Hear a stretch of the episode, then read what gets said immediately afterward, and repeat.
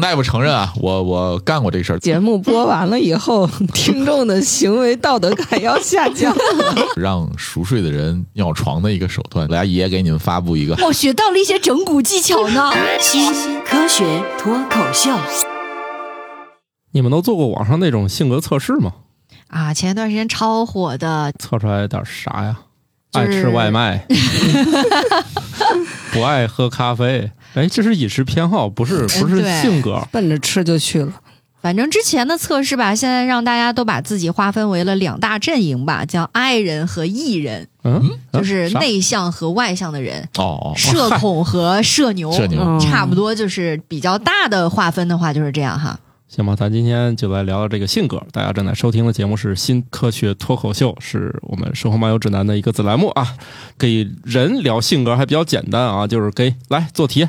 呃，外向行，内向行，这个爱吃火锅踢出去，那个爱吃麻辣烫行留下。我是没有做过性格测试，但是又觉得自己在社牛和社恐之间反复横跳的 半只土豆。我是典型的社恐白鸟，哎，王大夫小时候社恐，但现在好像有点社牛了。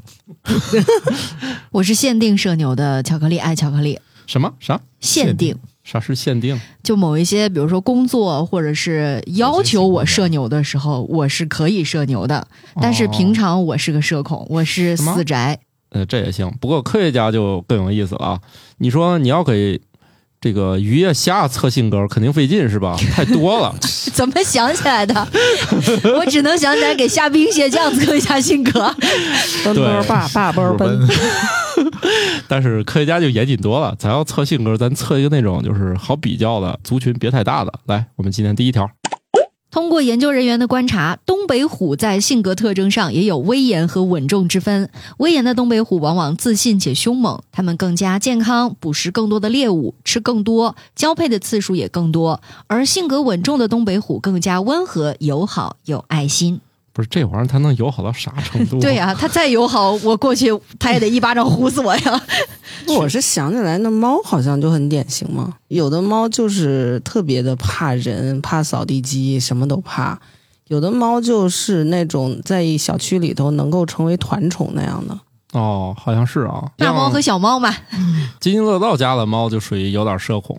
这后来经过几年的折腾和锻炼，就好一点就是他家老来陌生人，后来就适应了。哎，所以说东北虎还是一个很好的研究材料，因为人一般不会去盘它。这样的，主要是盘不了。那现在科学家对东北虎怎么盘它呢？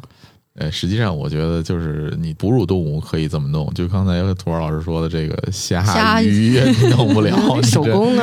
嗯手工也有性格的吧？对呃，有就是行为模式方面应该也能看出来一些，有的可能从小你就接触，让它在手掌上活动的话，相对来说不是那么怕人。但是如果说长久没有给他这种外界的逐渐的进行一个刺激和行为的建立的话，他还是会比较怕人，哦会躲起来。嗯，你给我个思路，我们家的乌龟也应该多拿出来盘一盘。哦，这科学家还总结了一份儿有七十个单词的清单啊，因为是中国研究人员嘛，就嗯外国人民认为是单词，咱就说是词儿吧。嗯 找一堆人给每只老虎进行打分儿，怎么这研究是给老虎弄了个选美大赛？原来是这样做的研究，把那个野生动物保护区里面二百四十八只东北虎打分儿。哎，不是，我想知道他们打分的时候是看到的这些老虎的照片呢，还是视频呢，还是怎么着？让他们去判断。你一个半圈养的这个状态，你肯定知道这些老虎都在哪儿。不是？但有一个问题人他怎么认出来这些老虎呀？猫科动物的辨认其实很难的。那你就别管那么多了，人家那个专门研究这个的，主要是你要说一堆鱼分不清哪只哪条是哪条还能理解，这两百多只东北虎，他们天天这能不能毕业就靠这些了。让你天天坐那儿认，你也能认出来。其实也是有误认的可能性。误认就误认，总之呢，这么多，最后就是说你也不用非得是具体到哪一只，因为它相当于是什么呢？每一只可能得到的词儿都不太一样，七十个词儿，你想想，它就很难说，就是它是一种。呃，只给你 A 和 B 两个选项，嗯，它是通过这给每一只老虎进行一堆词儿的堆叠，最后判断出这几种。你是自信啊、威猛啊、端啊，怎么还有端庄啊？然后再来个优雅。对，还有孤僻、软弱这些词，还有友好，嗯，友好盘过，这这玩意儿，老虎还有友好，他们英语词叫 friendly。Gentle，什么乱七八糟啊！当然了，人家这个里边也指出啊，由于这些词最初都是中文的，所以他们很难翻译。有中文的原始论文吗？呃，中文的那我只好回头找找了，我没、嗯我没找到。发了英文就不会发中文，当然可能有研究生的毕业论文就是基于这篇文献写的，有可能。嗯，，对，然后这里面还专门提到这个事儿，因为最初是中文 啊，那也是不是有一种可能，他们里面就写了，初稿的时候是中文，翻译的时候他做他做实验的是时候，因为他找的中国人去看的嘛，嗯所以肯定你只能给中文的词嘛。然后他将来发表英文文献论文的时候，他得把它翻译成英文，这样子。懂行。你看，我们对这个老虎的研究已经到性格这一程度了，但是你想想，他们对都已经衣食无忧了，是吧？去哪个村里都得把他们村里的鸡啊、牛啊、羊都给他，反正说的是雪豹吧？反正这类那也是雪豹了没雪豹没吃的才会这样，它一般不太会到人类的这个居住的环境里面，哦，它还是怕的。嗯，因为尤其面对牛呃这样比较大型的动物，它是怕的。但是饿极了，那就保不齐会干出什么事儿来风险，有风险。对，嗯，哦，这是东北虎，有没有华南虎？啊，这个没做啊，华南虎应该也不好找吧？是不是东北虎圈养的比较多？它是半圈养状态嘛，在野生动物保护区里。嗯对于你要靠这个憋的来说，我觉得吧，分清几只还是很正常的。这个跟性别有研究它的关联度关联度应该有多少呢？应该我觉得应该挺大的。这个上面没有提，毕竟我也我也没有看原始的论文。而且它作为群体，它是不是有个领导和那个从属的一个关系？然后性别是不是也有影响？我不太了解东北虎的那种阶层结构啊。雪豹的话，一般是公豹，它会划定一个比较大的活动范围，在这个范围之内，如果说它掌握了绝对主导权的话，可能会有一到两只或者两到三只雌豹，然后下面会有一些它的幼崽。就是说，它整个那个活动范围属于公雪豹的，对，就是这一家的，它会巡视自己的领地。但是雌性雪豹独立的时候，它也会自己去找领地。对，呃，不是找领地，它一般会在这个活动范围内带崽出去捕食。嗯，哦，这里面没有提到性别问题，但是另外一篇比较具体的说是每天和老虎一起工作的兽医和饲养员。请问谁能跟老虎一起工作？只不过这是翻译的问题啊，就等于说是经常跟他们在一起的。这些二百多只还属于他们半圈养状态的一个这样一个情况。哦，我就想到，那是不是就有点类似于是谭爷爷跟 熊猫们的关系？啊，对差不多吧，反正就是这帮人，呃，用七十个性格指标的问卷给他们来答一个。最后呢，也提到了，其实大概有五百多只生活在野外，而这个研究不涉及到野外这一堆，嗯，所以我相信，就这里工作人员。这两百多只，我觉得大概其能认出来，嗯就是天天折腾这二百多只，我觉得这么大个儿，你家养二百只猫，我觉得大概其也能认出来。我觉得这个比较独特，就在于东北虎呢，它没有成为一个很呃很明星化、宠物化的那样一个运作方式，不然的话，这个研究啊都轮不到我们研究人员来做。嗯粉丝们早都已经给盘好了，主要？是这这东西没有达到熊猫那种萌哒哒那个级别，对但它还是确实偏凶猛了一点儿，嗯，多种元素吧。你说它再 friendly 战斗，能 能战你斗也不可能去啊？去盘的呀。对，大家就是可能我们笑，你们可能不太明白。如果有机会，觉得没有接摄像头而已，街上一样会有很多粉丝去哎看的，是是是但是还是很好看的。但是可能就不像那个基地密度那么大嗯对啊，就是这玩意儿吧，它这个两百多只也是领地很领地很高的，需要的地盘大对，你在动物园里你要养一个这个，它也需要有一个比较大的这种虎山之类的。嗯它也不是说每天放都出来一块儿散步，它那个笼子里一窝住一个，排班了，今天这个出去，明天那个出去。好了，老虎的事儿咱也搞不太明白啊，但是人的事儿吧，咱可以再聊聊。美国、法国和加拿大人在选择伴侣时，对另一半性格的重视程度越来越高，而经济因素的比重在下降。这个也是一个从上世纪五十年代到九十年代，大家肯定是，我估计还是会优先考虑经济状况的。毕竟以前就是大家能吃饱饭就不错了，现在呢，感觉主要是吃饭这件事儿呢有点过剩了，大家突然就觉得这个另外一件事儿可能更重要了哈。就现在有一个词，其实已经很普及了嘛，就是情绪价值，对吧？嗯以前可能经济因素确实占到的比重很大，都说是过日子嘛，对吧？你首先得有一些经济的基础、物质的基础，才能把这个日子过下去。所以很多人其实那个时候的婚姻，它是一种应该说是合作关系吧。而且你想，以前俩人一见面，可不像现在聊的这个看点什么电影啊，听了啥播客呀，啊，以前都问在哪儿上班，一个月多少钱。以前的聊天可务实多了呢。有对象没有？生几个小孩了？以前上来都是这么聊天现在也这么聊 那得看嗯啥岁数了吧。咱咱几个坐一起，上来就这么干，这播客也成不了了，上来就聊崩了。所以以以前人们也是上来肯定就是看这个家庭匹不匹配，他这个研究是从五十年代到九五年之间的，然后这个阶段从经济的发展和物质的发展也是一个很大的进步阶段。对，大概就是这四十五年间，个性就越来越重要，对经济就越来越没有那么重要。它也是排第二，还是很重要，但是就在下降。而对于这个性格的提升的比较快吧。对，这里嗯提到了，然而在印度啊、财务依然是人们寻找爱情的关键因素，而且在一九七零年之后呢，变得更加突出。它这个变化似乎也反馈在我们这边，我也觉得这个周围的婚恋意识当中，经济因素下降，经济因素好像急剧下降了，或者就是说，虽然我没有提，但是硬杠杠就在那儿了。默认的是吧？对，就是门当户对还是越来越讲究了。然后在门当户对的基础上，再在重对视情感，就是你俩都差不多性格。啊，在某种程度上，所谓的门当户对，其实也是在匹配性格。嗯，因为就是你的生成长长环环境差不多的话，就不会偏差差太多。或者说价值观是比较对接近的。对对对对对你俩如果都上同一个高中，说明你们家的这个经济情况可能不会有云泥之别嗯啊，嗯可能是这意思吧。但是这个性格 personality 跟价值观可能还是有一些差别。嗯，他可能跟他的这个比较热情、比较容易波动，我觉得可能主要是说这个。嗯呃，应该是，就是说你不可能把性格只是单纯的像东北虎一样分为内向和外向。那人家也分稳重和不稳重。但是你有没有发现，现在大家也喜欢用这种简单的模型来概括自己？啊，人家东北虎有就七十刚才说的那词，对，然后但是我们现在只把自己说是 I 人还是 E 人，嗯标签化嘛。完我还是没听懂 I 人是咋写的，就社恐，英文字母小写的 I。它一共是分了九型，是不是？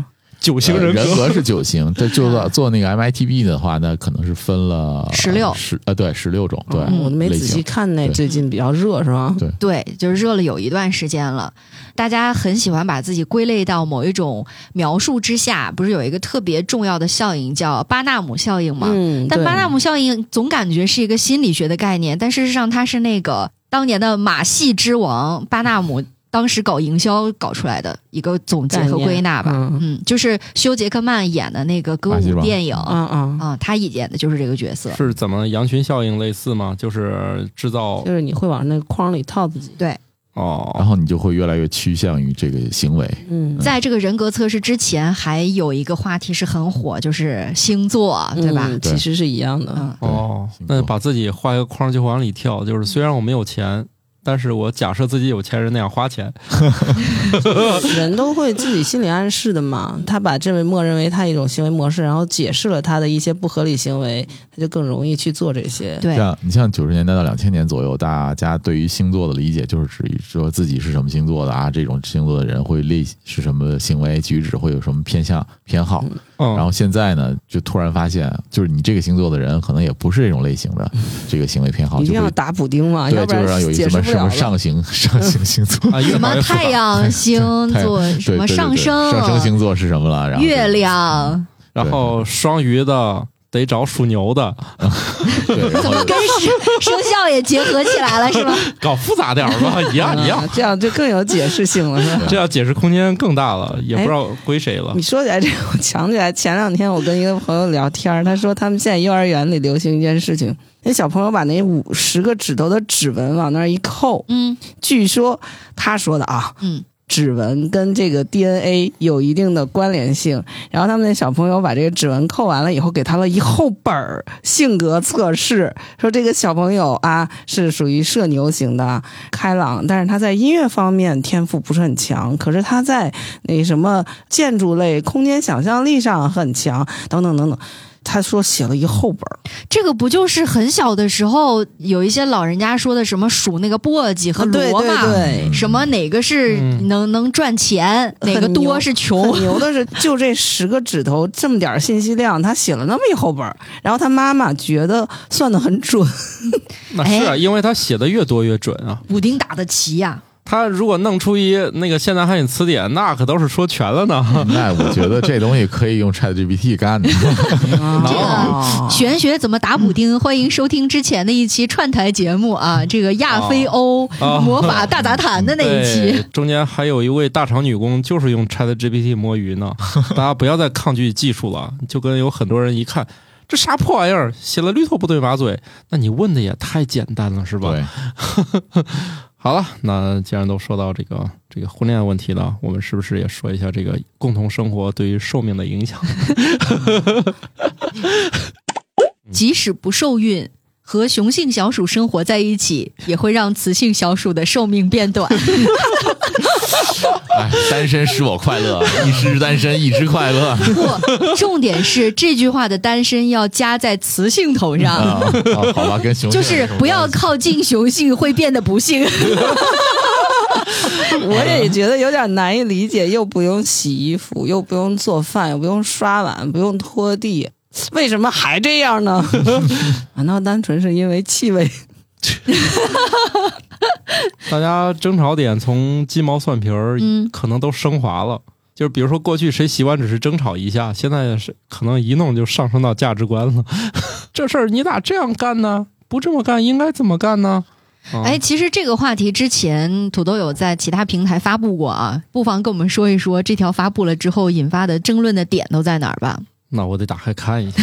可以，就是分为几派，一种嗯是他也要去论文再看一遍，指出了我这句话的局限性。意思呢也不至于啊，你只是摘了其中一小段儿，剩下好家伙那就五花八门了。然后就开始列举生活中的种种例子，证明我这条说的多对。另一帮人说你这种就是挑起性别对立、啊，是吧？对对对，反正就这几拨人吧。不是你说得多闲呀、挑起雄性小鼠和雌性小鼠的性别对立。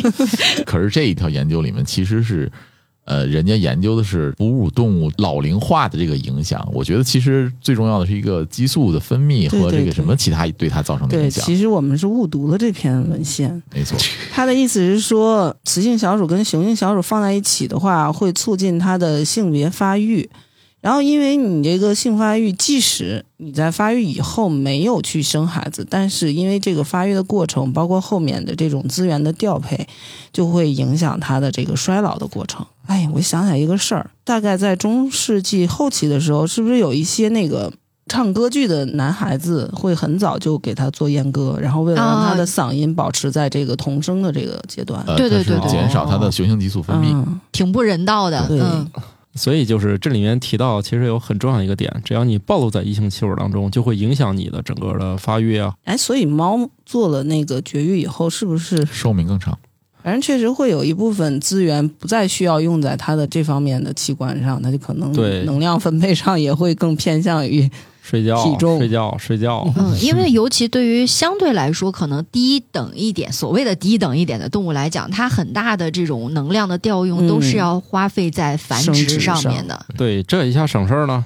接收不到，所以我们也不要强行的把老鼠的这个结果套用在人类没有意义啊。虽然这个叔叔我呀，压力已经很大啦，你们人类就不要随便套啦。其实就像刚才白鸟老师说的，他很多那种关于寿命的一些观察，以前的研究都是在一些无脊椎动物里面暴露在激素下面，会影响它的寿命。这个发现就是其实是往前走了很大的一步的，因为到了嗯哺乳动物，而且是一种非常有模式化的这种研究的物种啊。嗯，该找对象还是找对象了啊。嗯这个别给自己憋坏了。对有些事情它是应该发生的啊，大家不要抗拒。如果说真的要强行把自己带入的话呢，也不妨都反思一下啊。就是你想，人家跟你在一起可是冒着短命的风险的。所以有什么事儿过不去呢？是不是？退一步，互相退一步啊。对啊，你看这乔老师现在就过的，就是屋子里就没有异性的气味儿？哎，不是，我那个手工是个雄性的，我的妈！前一段时间发现的。这个跨物种的这个研究还没有太多啊，我们先不参考这一条了。雄性跟雌性小鼠生活在一起，有可能会生出后代，但是我们要聊一个人的后代的骇人听闻的故事吧。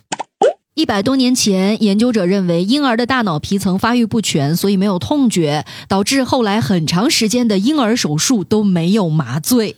呵呵，反正哎太听着好疼啊！这个事儿确实经历了好久，而且这个最后一次是在一九八五年发生的事儿，也依然没有麻醉，说是一百多年前都是这样的。我们一直就认为啊不需要，而且当年可能也是对麻醉这个东西本身也是存有一定的就是有抵触对对，就一直有说这个说法嘛，就是说麻醉会影响大脑发育。对，甚至这个不光影响到小婴儿，还影响到了产妇本身，对对吧？嗯，有很长一段时间，无痛分娩是、哦哦哦。是一个很多人不接受的一件事情。哦，其实我们好长时间对麻醉的原理也没有搞特别懂啊，就是这两年好像对麻醉又有了更深层次的原理上的研究，也不明白什么原因吧，他们就一直没用。这是一个母亲吧，就是小孩没有麻醉，做了个肺手术，第五周之后离世，当然不是因为麻药的事儿，他离世了啊，没做麻醉，没做麻醉所以也不是麻药的事儿。啊，对，嗨，他也不是说因为疼嗯去世了，他还是别的原因，只不过就是说这个母亲就有点接受不了，就是一个早产儿，他为什么就没麻醉？相当于，哎，怎么说呢？可能这个妈妈可能这个事儿给他也不少刺激，后来他就反正小孩儿也没有了，就这个事儿致力于研究这个问题，致力于这个给婴幼儿们平反。对平反说他们有资格使用麻醉药。后来就在他这个奔走这个年间吧，也正好对婴儿的这个麻醉开始有一些新的研究，所以在九十年代之后吧，大量的婴儿麻醉论文就发表了，说我们有条件还是得上，所以现在才是慢慢形成这么一个局面。这个我是觉得有点怪啊，就是小孩儿，因为他有什么不舒服，他会哭啊，对不对？对嗯，不麻醉就手术这件事情，孩子都哭成那样了，他们还觉得孩子没反应吗？这个很其实奇怪。我是觉得这个就是人类，特别是科研人员的一种傲慢，嗯就是他一旦接受了一个设定，他就拼命的去维护这个设定，无论这个设定从直觉上多么的反直觉。哦，其实经常会有这样的一些事情，你去回看，无论是医学史啊还是科学史，就有很多你在后来看起来很简单、很常见的一件事儿，在当时人们会笃信一个特别奇怪的观念。你比方说那个两个球一块掉下来，然后谁先落地是吧？嗯包括最开始发现那个西红柿的时候，大家都觉得那玩意儿有毒。嗯，所以说实验和那个科学的纠错机制本身也是很重要的，因为人太容易傲慢了嘛。而且我觉得不光是当年的这些医学工作者有点傲慢，我觉得家长有的时候也挺傲慢的。小的时候我经常会听到这样一句话：“我说腰疼。”大人说：“小小孩子哪有有腰啊？对我小时候也很奇怪，为什么你没有我就没有？明明不都是一样的脊椎动物？嗯，嗯，他们不就是简称吗？有人说我有颈椎啊，意思是我有颈椎病。那大人回答但是这一简称腰子都没了。好家伙，这这事儿可大了啊！所以这个后来也就嗯，哎，大概就属于非法行为了。那肯定的，你给孩子小孩子打这个疫苗的时候，你扎他一下，那能不疼那吗？他觉得只是害怕吧？不是害怕，他就是疼啊，嗯啊，他在没有知道害怕这个概念之前，他也会哭的呀。对吧？那我们家猫第一次打预防针就仿佛没事儿一样，都长大了才不愿意打他那个时候没概念，他不知道害怕这个。你看不知道不是他不知道对应，啊就是他没有把觉得疼痛和那个联系起来。表达啊！这两件事儿没联系起就是来。猫还是不如人，是吧？我们家小朋友一个月打预防针的时候就哭了。哦，我印象中啊，小很小的时候见过像那种妇产科或者儿科的护士，他们有一项特别厉害的技能，是在小孩的头皮上打针，嗯，因为他手上的血管是很难找的，只能用头皮上的血管。哇，那真是一项我觉得神乎其技的那种技能，薄薄的一层嗯。薄薄一我觉得很厉害。层接起来，然后那个输液那个针插进去。对，嗯就很厉害。最强的打针部门不都是在婴幼儿那个什么哎新生儿 是科？是 练出来，对但是，即便有如此强大的技术，在面对自己小孩的时候，依然是不能下手的。嗯，这个在头皮上输液呀，主要是因为小孩子他的手和脚都不老实，对老动老动，所以就要在在头上去输输这个哦液。，现在技术也简单多了，就稍微再长大一点，三四岁他就可以在手上给你埋针了，对嗯就随便折腾。对，嗯，像我们家那个，直接回家把针玩掉了。哎呦，而且现在其实也很多诊疗方式也有变化，可能嗯没有那么多的输液了。不需要那么强调输液了。对对对，好了，那我们这个说完惊悚呢，咱还是回到正常的人的生活当中吧。夏天又到了，是不是很多人都会想到一件事儿？一到暑假，有一个地方会充满欢声笑语和正常运动无法进行的场所，大家能想到吗？欢声笑语无法进行的场所，不能正常就很难进行运动了。就是呃，泳池里面一般都是这个景象。本来你去游泳，哦我觉得泳池还好，是水乐园，那跟下饺子一样。本来他也不让你去运动的就是泡泡水嘛，啊。降降温。对我一般练游泳喜欢冬天练，没人，特别是喜欢饭点儿去，就更没人了。而且冬天的那个泳池的水是热的，也挺舒服的，看情况吧，有些地方还水还齁凉齁凉的，是吗？每次进去都做半天心理建设。呃，确实有好多泳池不太舍得给水加热吧。嗯，在下水之前呢，我们教给大家一个新的名词，叫做“浸泡利尿”。它是形容一个在泳池里泡一会儿就想尿尿的现象。这是一种冲动。所以那个飞机拉线儿要理解它是吗？我也看情况，我就拉不出来线儿。哦，说明你拉过，尝试过，试图试过，未弄遂，弄不出来。不是王大夫承认啊，我我干过这个事儿，但不是在游泳池，是在这个大海里面，浴场。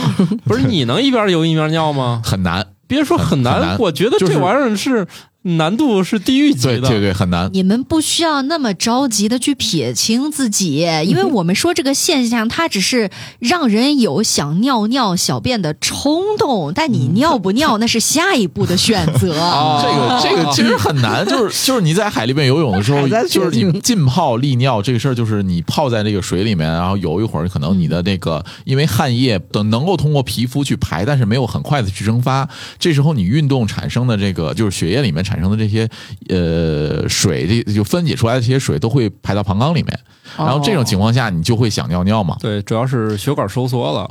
但是你在海里面游泳，离岸边老么远，你要游过去，再上去岸去这找厕所，就就就很难。所以就是想，反正也是在海里面，对吧大海里？也不差你这差这一点儿，对。我觉得这期节目播完了以后，听众的行为道德感要下降。对他觉得在大海里尿不是很对呀、你在大海里难道还要爬上来尿？是不是有毛病啊？就是啊，就就就就人家海龟也是在海里尿，最终也是排向了大海吧？是啊，就就说这个事儿嘛。但是就我尝试过，就确实挺难的。我也搞不定。嗯，这个我有一回参加那个比赛，它中间是隔二十米给你搁一小艇，我说要不我扒这个吧，我就省得上岸尿了。结果扒了半天我也没尿出来，就是你原地也不行，你只要脚不着地就搞不定。就是所以我突然想到了一个问题，就是在《三体》里面，三体人在那个脱水之后浸泡的时候，他们会尿吗？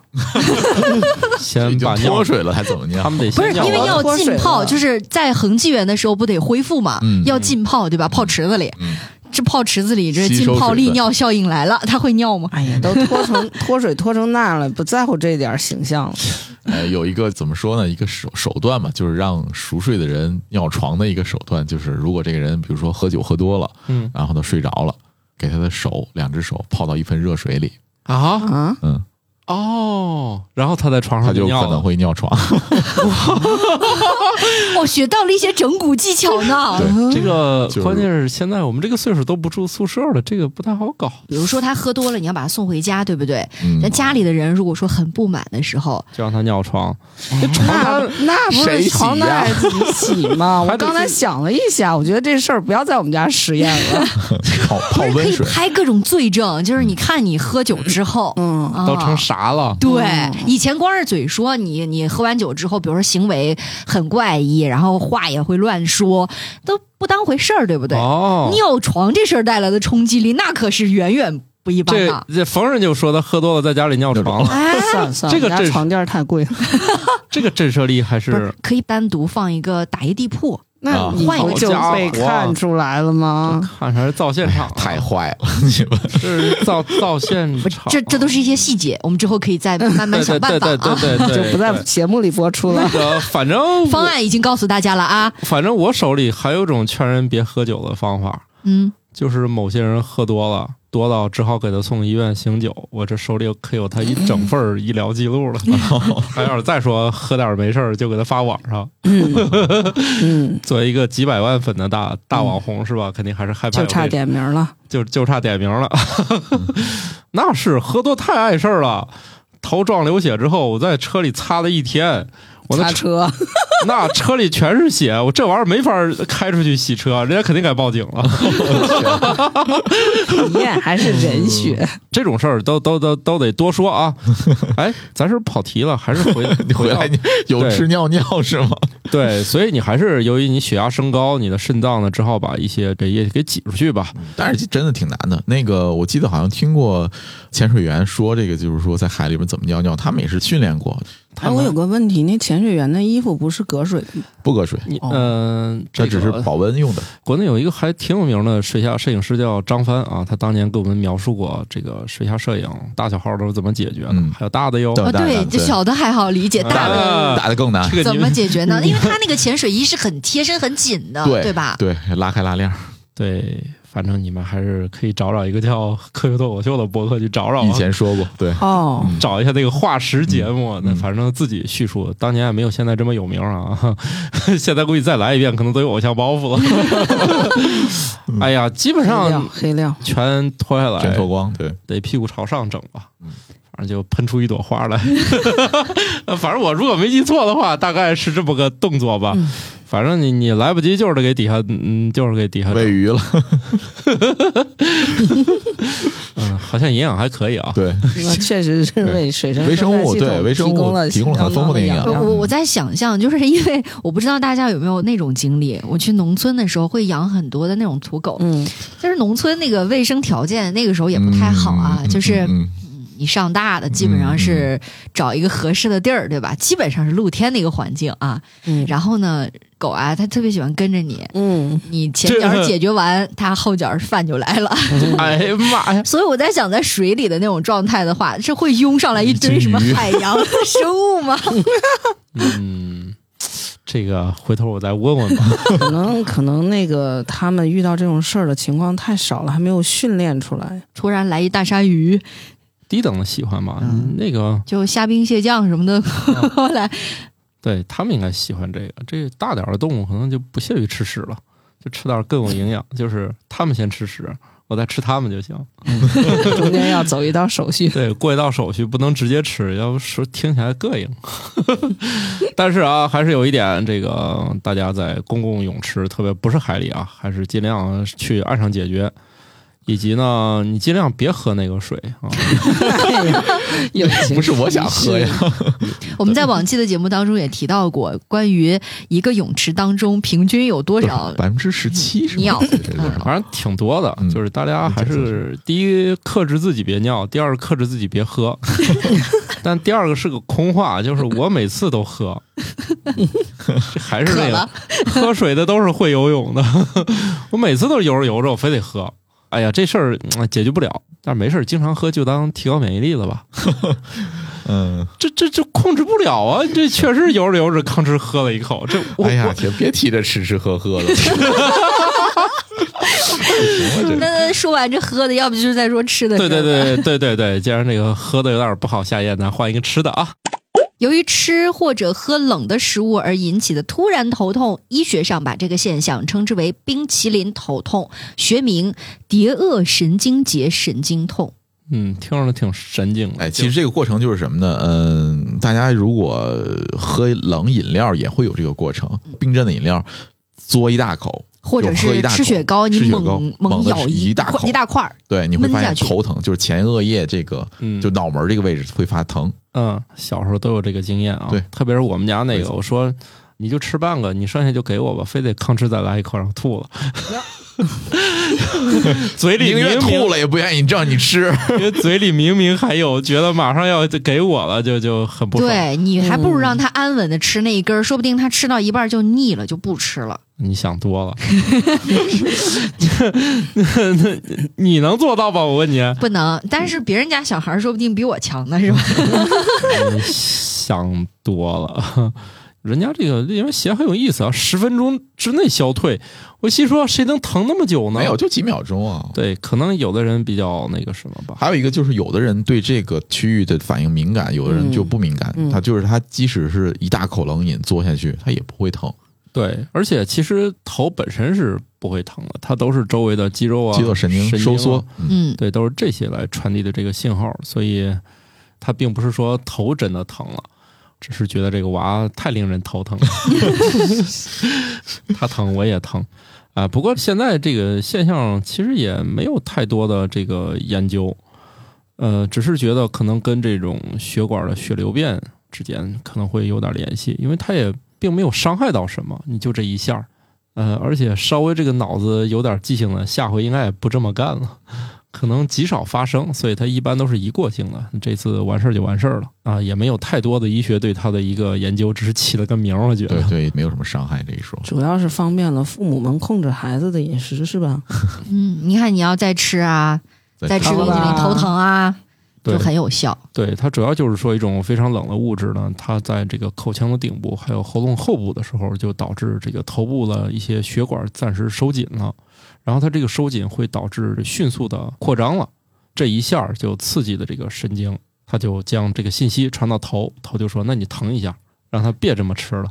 所以我觉得这个结论还可以反向操作，嗯，就是让你在夏天吃冷饮的时候不感受到这种疼痛也是有办法的，就是让这些冷饮，呃，就是不管是饮品或者说是热了雪糕，吃是吗？不是，它就是别接触上颚，嗯，你放舌头上是没事儿的。人家说了，嗯，喉咙经过也会，你想，你都不经过上颚了，它那么一大块儿，你想要咽下去，其实也是有困难的，所以你得慢点儿，就让舌头作为那个缓冲器小。口小口吃，嗯，哦，嗯缓舌头缓冲就是把那个在进入口腔的阶段，对这个液体或者冷饮就稍微有一些加热了。对，嗯这里面也提到了啊，就是有个别人也是因此好像引发了一点点心脏上的一些问题，但是好像最后也都恢复了，主要是会引起这个心脏的问题。所以这个研究就是拉了一堆人去吃冰淇淋，是吗？哦，好不是快乐哦！不是不是这个研究不需要拉人去吃，它只是描述了一下，因为对它也没有什么具体研究。而这些我讲这个具体的案例，它通常是从那个某一个报告里提出来的，哦，是一个那个荟萃分析。不用，因为他就是遇到这个事儿，然后追溯到可能是刚吃完这个脑门一疼，然后心脏出问题了，他可能就会变成一个这样的，他是主要是去看心脏病去了，对对对，医疗的一个事件。后来发现这玩意儿倒有，半天是因为冰激凌。但是推导的过程其实也未必就是因为这个原因对引起的，但是对吧？但是就是经过人家严谨的分析，因为你好好的就是嘎叽一吃，吭哧头一疼，然后就就来医院了。我觉得应该这样，就应该设计实验，对吧？招人去，就应该我先报名啊 然后好家伙，坐一排，对吧？大家吃冰淇淋，然后呢排排，门前 不是门前，就是自己的桌子前面呢放一个那个抢答式的那种按钮，嗯你知道吗？没疼？只要吃一口，然后呢也可以定量，对吧？这一口有多少，你一口闷，然后呢，如果觉得疼了就摁这个铃儿，然后看大家的疼的时间，后测一对不对？下那个血，用显像的方法测一下血液的流动。哎，然后呢，包括再摁一下，就是呃，比如说你觉得不疼了，消散了，哎，看用多长时间，这多科学，是不是？再称一称上下有多少冰淇淋没有吃掉，还能测出来多大一口。哎，对啊，嗯，嗯，巧克力老师现在已经把论文完成了百分之二十了，现在就差一个投资冰淇淋的人了。他主要他主要是想找一个人投资冰淇淋，对对对对对，论文跟他也没啥关系，我主要他只是想吃啊忽悠别人写论文，以达到自己吃免费吃冰淇淋的目的。目的。那就先把这个冰激凌的厂商这个广告就安排一下吧。这这还想找冰激凌广告，都头疼了。哎，哪一家引发头疼的几率最低？是不是？嗯，哎呀妈呀！你们这这然后要涉嫌数据造假了。然后呢，哪一听家就是哪一家的那个质地太硬，咬下去呢就容易导致特别快的软的应该哎，对吧？就是发黑稿，哪家的冰激凌都已经是常温了，它还是冰激凌的样子。哎，这个我真吃过，确实有冰淇淋放到常温还是卡辣椒太多了，它就是有点像香蕉那个样子对，。卡辣椒太多了。这已经是去年的，不止去年了吧，都好多年了吧。我觉得我第一次吃那冰淇淋，我都产生这疑问：就是冰激凌的最佳食用温度，嗯，有这么一个说法。应该我印象中应该是负四度左右。这个加是好家伙那也太冷什么了什么样的算好呢？口口感口最佳感口感最佳，哦口感四度吃，那关键是我那么冷的天儿，我也没兴趣吃。不不不，我是说冰淇淋的温度。冰激凌的温度哦哦哦，嗨，这又让我想起那份研究报告，什么什么电影，它引发的热饮销售更多。夏天的电影，然后底下人说，这不就是因为它是冬天放的吗？这跟剧情有啥关系啊？没什么关系。哎，刚才不是说这个冰淇淋想要怎么吃不会那么头疼，就是慢点儿吃嘛？我觉得有一种冰淇淋绝对不会引发头疼，是因为它太贵了。你不可能很快的吃下去，你要品它。嗯就是前不久吧，日本好像有一家餐厅开发出了一个，就是号称是全球最贵的冰淇淋，好像是一份儿就得人民币得四五万块钱吧？什么做金子做的吗？哎呀，不知道，就是四五万，哦，他说用了什么白松露还是怎么着，就特别贵。啊吃这个冰激凌头是不疼，心疼。白 松露你整根吃也要不了四五万。人家肯定有配比嘛，有说法概嘛。哦，就是达到这个配比，用了一卡车松露，但是都算到你头上了。你 再弄点玻尿酸，对吧？再弄点什么神经酰胺，还能贵。再弄点什么长寿因子，好家伙，这这吃个冰淇淋，别给自己找这么多理由。对这茅台冰，我想着茅台冰淇淋也挺亲民的嘛，就是啊好几十一盒。一开始觉得很贵，后来发现这个去年的雪糕刺客，对呀、反而显得这个性价比还略高了一点儿。真的，那个天津我有一次吃过一次北冰洋冰棍儿，一块五还是两块，还是多少钱？我们家楼下小卖部老卖那种几毛一块的冰棍儿，我每次刚疑惑的拿起来，老板就背后来一个吃吧，那可好吃了，根本不给我选贵冰棍儿的机会，我就走了。老板喜欢吃那个口味的，我怀疑就是老板爱吃，所以他进了几根儿。我刚一拿出来，老板就感觉遇到自己人一样，说这特别好吃。一嚼果然还挺好吃，那可是都是水，那能不好吃吗？去年有一天带着我们家娃在天坛转的时候，那一天遭遇了前所未有的走一步都想躺下的日子。特别热是吗？对，那天吃雪糕得就着矿泉水吃，我天哪！就是雪糕咽不下去，得就着水吃的那一天。好了，那我们这个夏天要吃的东西也很多啊，要不咱说说玩具吧？大家都知道玩这个 VR 眼镜啊，容易引发一个问题，特别有时候看那三 D 电影也是容易看的三 D 眩晕，对，看的容易头疼，这跟吃雪糕还不太一样。我是看那种三 D 电影就容易一边看一边哭，跟剧情无关是吧？就是晕热，就是我哭了是吗？对那个眼镜拿下来揉一揉，还要哭一会儿，然后实在不行再戴上再看一会儿。看到后半场已经基本上跟剧情没啥关系了，高潮的部分看的都是重影。我也会哭，哦但是不是流眼泪，而是我的皮肤在流泪，出汗，为啥？就汗如雨下，特别热。对，带闷哦，影院里空调一般开很冷啊。不是戴眼镜儿那个，哦戴 VR 哦那个啊。所以这个不是前一段苹果又发了一个神秘的设备吗？嗯，Vision Pro，嗯。我们再来了解另外一种很神奇的设备。康奈尔大学的研究人员开发了一种声纳眼镜，语言残障人士可以使用它无声的动动嘴皮子，然后让语音合成器把话讲出来。其实这条新闻里面，我有一个疑问，就是说残障人士他如何知道这个单词或者说这个这句话是如何发音的？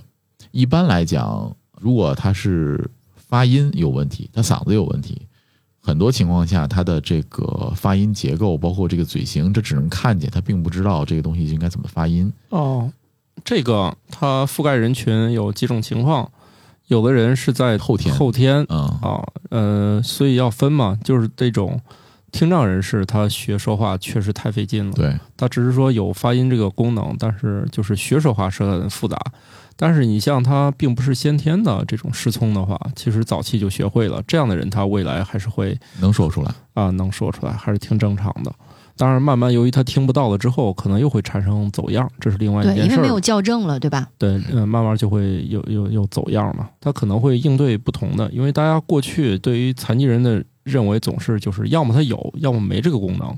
但实际上，非常多的残障的这个情况呢，它都是在程度上不一样的嗯嗯，啊、所以我我觉得他可能也是，是不是也是应对不同的一个情况呢？哎，这个而且这个眼镜挺有意思的是，它利用声纳技术感知这个面部的动作和嗯口部的这个动作，就是用声纳来读唇语。对，跟这个苹果前一阵子发布的这个眼镜有点像。它这个眼镜里面有十二个传感器，不光是能够感受你眼部周围的动作，它有眼动追踪嘛，嗯，然后也能够感受你面部的肌肉的这个收缩。它这个传感器、对看一个人正在我我一直以为那十二个只是摄像头十二个摄像头到，但是他的眼眶周围也有一些一系列的传感器。哦，岂不是马上就能测出来这个人是不是紧张的开始说谎了？嗯，可以这么认为。而且就是说，苹果这个眼镜摄像头设计也特别有意思。传统的这个 VR 眼镜或者 AR 眼镜里面的那个摄像头都设计在上面的那个框和下面那个框。然后苹果我看它这个这十二个里面主要集中在下面，也是下眼眶一对下眼一圈眶对一圈儿对嗯，都在下面。应该说，不光能识别你的手，还能识别你的嘴了。哦就是它的那个视角只要够广，它就能够识别到。但是实际上，对于苹果的输入理念来讲，它只要听到声音，你的输入的声音就可以了嘛，对吧？哎，它好像也是推出一个类似这样一个功能。对，有有有这个语音输入，就是你在那个眼睛看到那个输入的地方，它就选择让你输入。这时候你输入的时候，你就可以用语音去输入这个内容。我觉得是不是这个康奈尔大学就来晚了？哎，也没准儿这个功技术路径可能不太一样，但一样对是可以集成或者说更进一步去开发，因为它这个准确率其实还可以很高了，百分之九十五左右。应该是苹果吧？对于这个呃语言的覆盖、多语言文化的这个覆盖还是非常广，而且基本上残障人士都喜欢买苹果手机啊、因为他们用起来的障碍最小。这个事儿其实并不是这么回事儿。其实安卓系统对于残障人士的这个支持也是挺高的，但只不过国内修改 ROM 的厂商把这些东西可能都改掉了，对界面不够标准。Google 发布的安卓的那个标准系统里面，对于残障人士，比如说视障或者听障人士的这个标准的也是能够达到的。因为嗯国外有法律，你没有不达到这个东西的话，你这个这个产品就不能发的。对，苹果只是在这一块儿走的比较早，所以它早早的就占领了一些这因为苹果个市场。对，因为苹果系统不能改，对，然后其他安卓其实有，后来我记得是锤子手机吧，说我支持了这个，嗯，所以当时还说，终于有一款安卓手机可以支持他们使用了。对，好景不长，锤子没了。没了。刚才说到的是一种以眼镜儿来识别语言残障人士他们的唇语，对吧？嗯，然后再合成出来他究竟说了什么，以标准的方式。之前我觉得大家可能对于这种合成语音最熟悉的还是霍金教授吧，对，嗯，他在那个轮椅上面就有一个很机械的声音，嗯，呃会把他想说的内容说出来。那个是是用什么方式来合成的？那个是微软给他做的一套，是他在输入文字还是？呃，不是，他是用眼动去输入，嗯他最后那一个手只能控制这个摇杆儿，嗯，就是控制他轮椅的方向，因为他的肌肉很多都没有，没有办法掌控了哈。然后剩下有一部分的输入是靠他的眼动追踪输入的，哦，比如他盯着哪个对，盯着字，嗯，它是追踪输入的。一个字母一个字母输的吗？呃，那个输入法我印象中是可以直接输入几个固定的单词组，然后它就可以直接后面句子什么的都可以输出来了。哦，嗯哎，这种眼动追踪跟这次苹果发布的那个叫什么 Vision Pro 也有点像，有点？相似。然后还有一部分它的那个输入是靠那个喉部的肌肉的一个传感器。嗯嗯，然后它虽然发不出来那个声音，但是基本的动作还能有那个意思有那个意思的，然后进行一些矫正。哦那个是我记得我印象中是微软给他做的。等于完全是给它量身定做的系对统。对对，因为当时通用的还达不到嘛。对，就很早期很早期，他坐上那个轮椅的时候，就微软就给在给他做，一直在升级他那套系统。专门为他一个人服务啊没！错，好家伙，但实际上，就像他那种症状，也不光是他自己了。就是这个病症也不是说只有他有，只不过就是说微软拿他打了个样嘛，但是然后其他其他的那个人可能享受不到这么厉害的嗯，但可能但是这些技术还会下下放。嗯哦，对，其实它有一个，你比方像这个眼镜儿，它只要适应了你这个用的这个用户自己，你的发音方式，呃，你的那些小动作，它就可以识别的准确率就很高。就每个嗯人自己训练自己的眼镜儿就可以了吧？以前可能像霍金那一套就价值就一般人承受不了，对，慢慢就会慢慢就会便宜了嘛。嗯就会变成像康奈尔大学这个研究，他们这个声呐探测到嘴型的变化来转化成语音，那这个就你要往扩展了想，就是中文、英文、日文、法文肯定都不一样，它口径都不一样，对吧？嗯那你再往后的训练，那你就是就看能训练集能不能覆盖到了嘛？嗯包括这次苹果发布的这个新品，大家都被价格震撼到了，不是很贵嘛？嗯，但是它肯定后续，你想以苹果迭代产品的速度来讲的话，就会越来越贵。没有，它还会有一些不同的级别版本嘛？是吧对啊，那个型号，啊对那个型号叫 Pro 嘛，那可能后面就有 Air 啊，什么什么，对吧？Light 呀 Mini 啊，Mini 呀，哦，嗯 就减一些功能，就是类似这种嘛。就减配版的，大家也可以尝尝嘛。行吧，也挺期待的，虽然不知道拿它干啥用。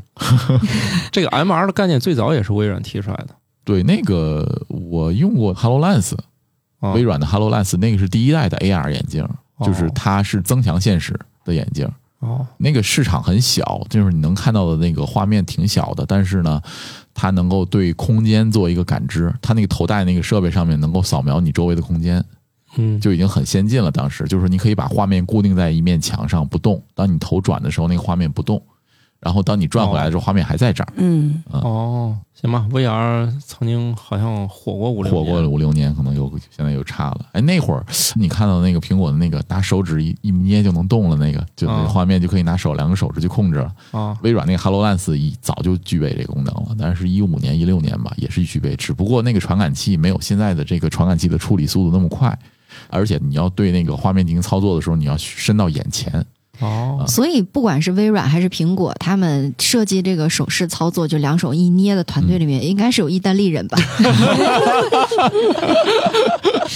用哦，也有可能是印度团队，也是用用用手这样捏，但是他就就不会是两个手指头捏吧？他应该是嘬起来，那可能爱吃薯条的人 哎，也有可能哈。啊，整点薯条，那是海鸥，又变成鸟人团队。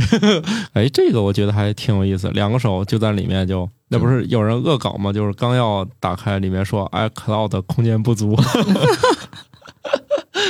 一点就续费了哈。嗯，我想这眼镜上确实好像，要是都不给你留任何接口，只能那个走 iCloud 的话，那就强迫续费了，要不啥也没有。嗨，等苹果真正发售出来，大家再看这个详细的体验吧。毕竟光有一个硬件产品，没有软件也没有用啊。对，这么多厂都来回折腾那么多年没结果，大家对这个事儿已经不感兴趣了，结果他搞一个，我觉得是苹果是这样的，就是看到了这么多厂家发布的那些眼镜太 low 了，然后他们潜心研究出来说，来爷给你们发布一个啥玩意儿、啊？就照着抄去吧。人家只是想 赚钱，不要想的那么那个 赚钱也要有个赚钱的样子。啊。对，主要是他赚钱确实是挺有个样儿。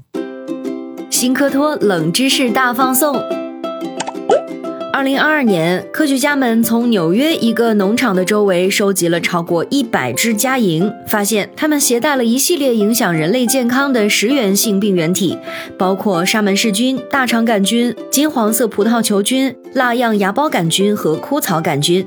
但这些病原体是否可以使一个健康的人生病，主要取决于苍蝇在食物上停留的时间以及苍蝇的数量。如果一大群苍蝇在食物上停留了数个小时，那么扔掉这些食物是必然的选择；而一只苍蝇在食物上停留片刻，也不是不能接受。北向海豹一天只睡两个小时，可能是睡眠最少的哺乳动物之一。北向海豹是一种大型海豹，它们会进行长达七个月、跨越一万多公里的海洋觅食之旅。它们会在水面以下几百米处潜泳时小睡，这个深度低于捕食的活动水域。在这些睡眠潜泳中，海豹会从清醒转变为慢波睡眠。在这个阶段，海豹会保持垂直的睡姿。但当它们从慢波睡眠转向快速眼动睡眠时，睡眠性麻痹会让它失去对姿势的控制。